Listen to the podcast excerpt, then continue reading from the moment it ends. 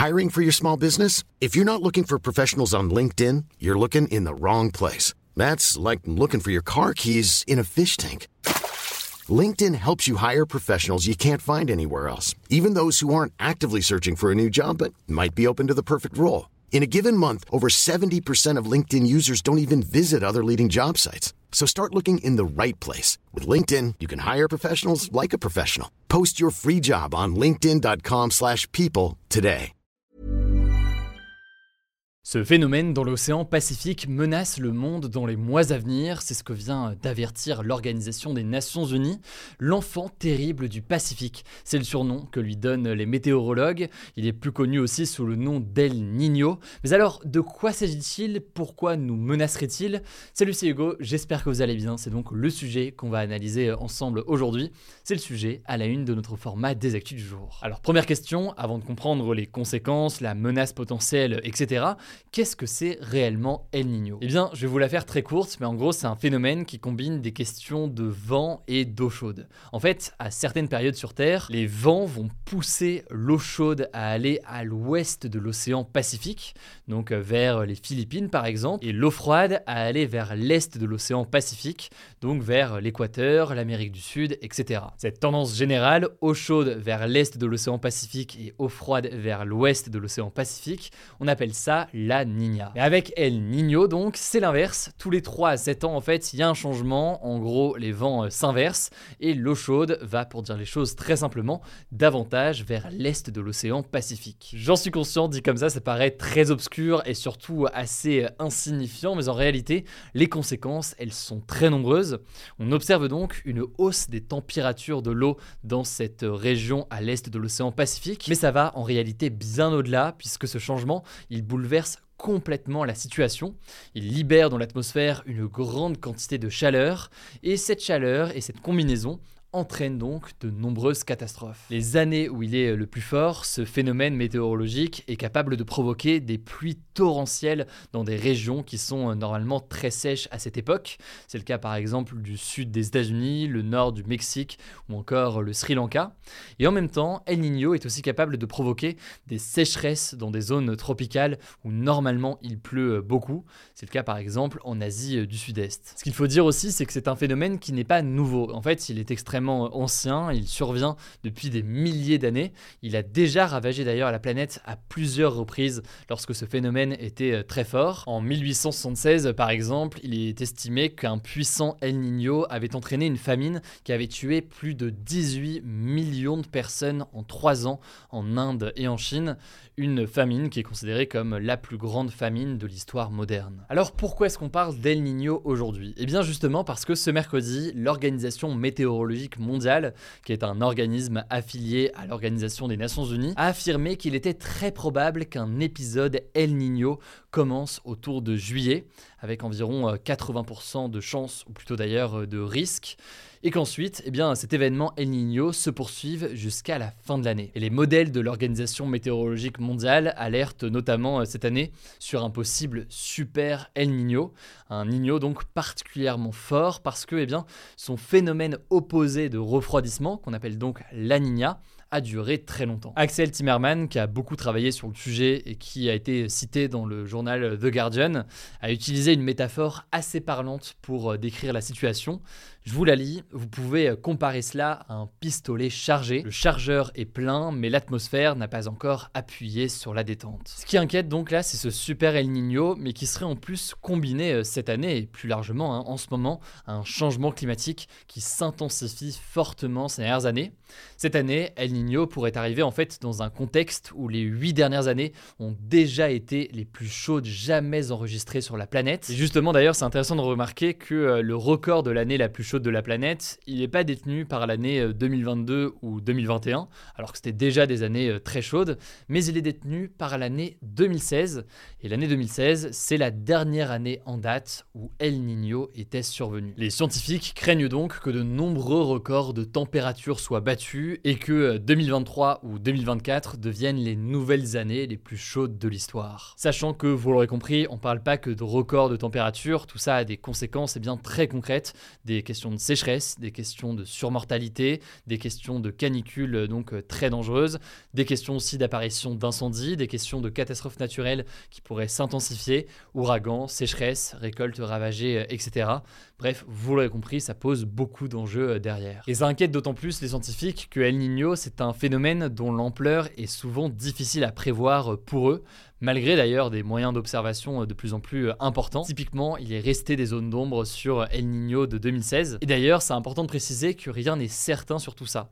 On l'a dit, il y a 80% de risques que ça arrive, mais c'est très difficile d'évaluer précisément la puissance du phénomène. Et selon des consultants de cette organisation météorologique mondiale, on aura sûrement une idée plus précise dans deux ou trois mois. Bref, vous ne connaissiez peut-être pas ce terme d'El Niño, surtout que dit comme ça, on a l'impression euh, d'introduire un personnage dans un film ou je ne sais quoi. Mais non, c'est donc un phénomène météorologique qui pourrait avoir des conséquences très importantes. Ça me semble intéressant à analyser euh, aujourd'hui, surtout dans ce contexte de changement euh, climatique. Je vous mets des liens directement en description si vous voulez en savoir plus, que ce soit sur la version YouTube ou alors d'ailleurs sur le podcast audio en description. Je vous laisse avec Madeleine pour les actualités en bref, puisque Paul est encore un petit peu malade et je reviens juste après. Merci Et salut tout le monde. On commence avec une première actu. La Russie a accusé ce jeudi les États-Unis d'être derrière l'attaque de drones sur le palais présidentiel russe, cette attaque dont vous avez parlé en détail mercredi, pour laquelle la Russie a accusé l'Ukraine. Concrètement, le porte-parole du gouvernement russe a affirmé, je cite, Les décisions concernant de telles attaques ne sont pas prises à Kiev mais à Washington.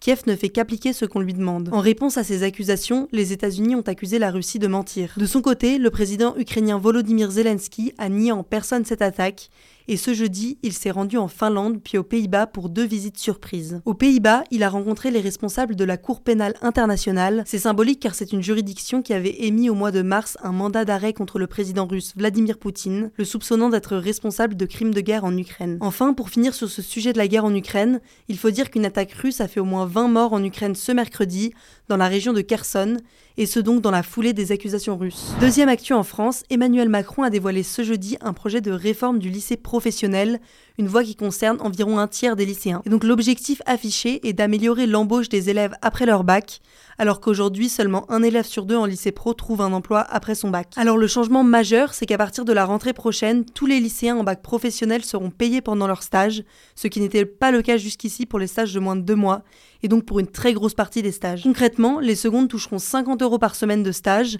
les premières 75 euros par semaine et les terminales 100 euros par semaine. Il faut noter que cette somme sera payée par l'État et non par les entreprises. Deuxième annonce d'Emmanuel Macron, les formations en lycée pro dont les débouchés seront jugés trop faibles en termes d'emploi seront fermées.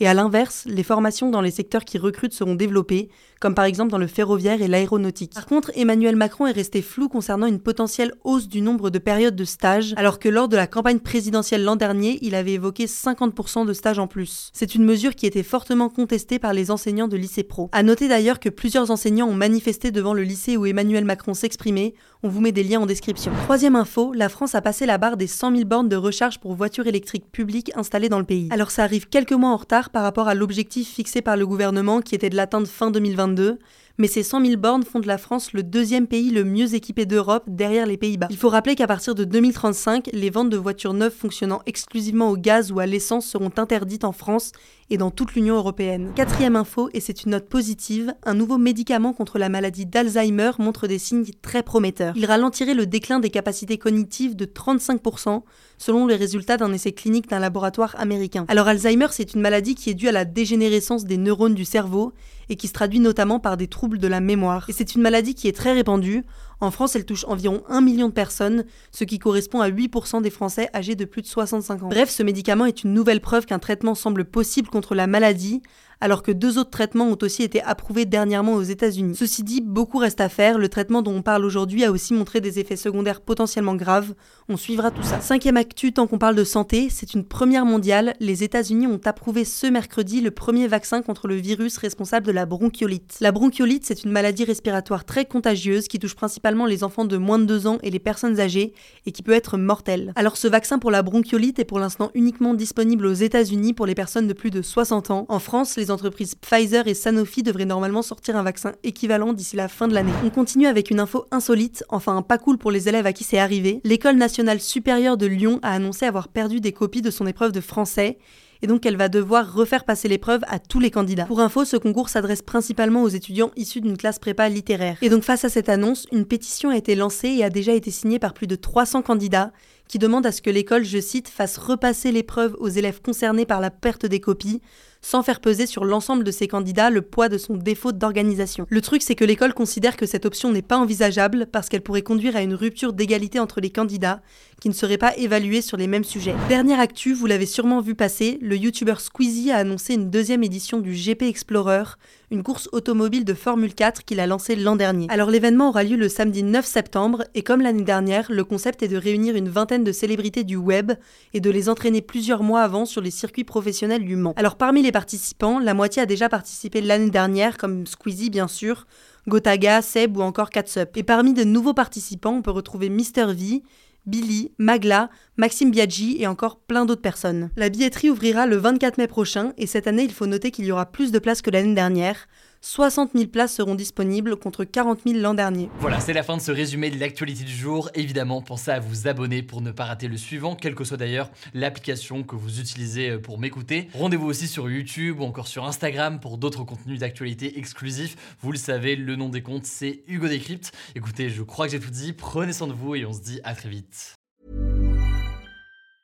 Mom deserves the best, and there's no better place to shop for Mother's Day than Whole Foods Market. They're your destination for unbeatable savings, from premium gifts to show-stopping flowers and irresistible desserts. Start by saving 33% with Prime on all body care and candles. Then get a 15-stem bunch of tulips for just $9.99 each with Prime. Round out Mom's menu with festive rosé, irresistible berry chantilly cake, and more special treats. Come celebrate Mother's Day at Whole Foods Market.